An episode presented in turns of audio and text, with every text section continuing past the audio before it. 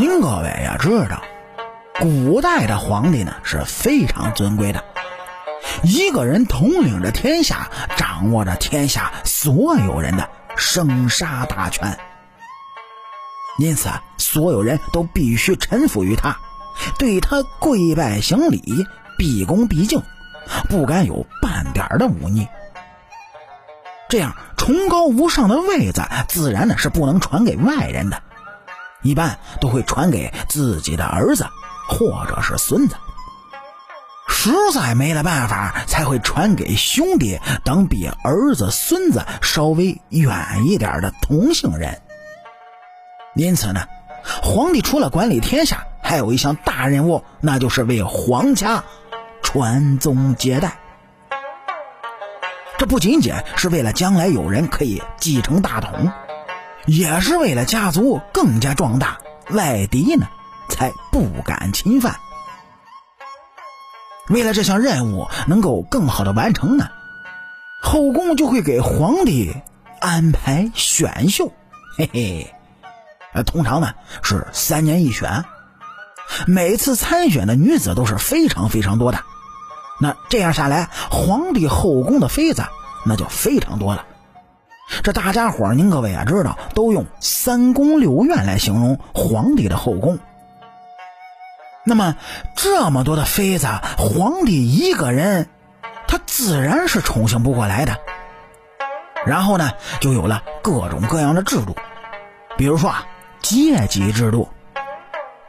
这妃子们呢，就被分为很多个阶级，很多个等级。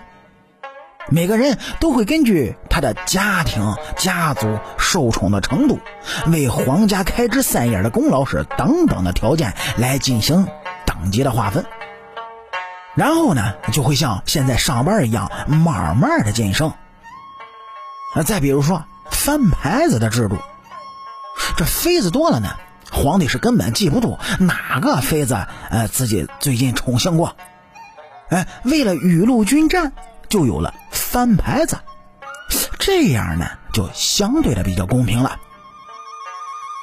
还有啊，就是年龄制度，进入后宫的女性在年龄上是非常有限制的。一般呢，父亲为四品及以上官员家，哎，虚岁满了十三的女儿，超过十六七啊，可就没资格参选了。入宫之后，超过一定的年龄，又有着一定的管理方法。宫女呢？据说二十五岁以后就可以出宫自由婚配。那么皇帝的妃子们呢？只要进了宫，就可以高枕无忧，享着一辈子的荣华富贵了吗？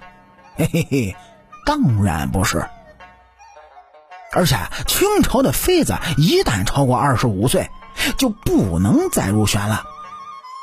一旦是不能给皇帝侍寝。那么，在后宫的地位自然也就受到了很大的影响。这皇帝那么多妃子呢，而且新妃子是不断的进入，这不能侍寝的旧妃子自然是没人能记住的。哎，您各位是不是也很奇怪？二十五岁那不正是风华正茂、最迷人的时候吗？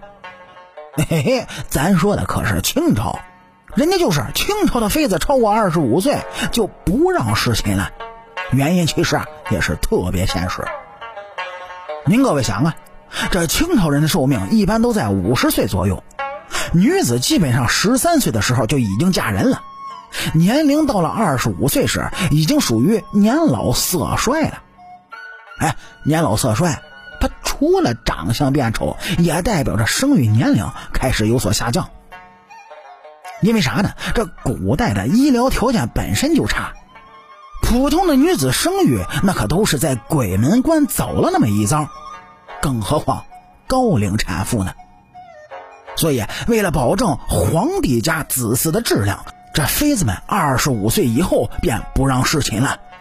也不得不说，这样的理由，实在也是有点太现实了。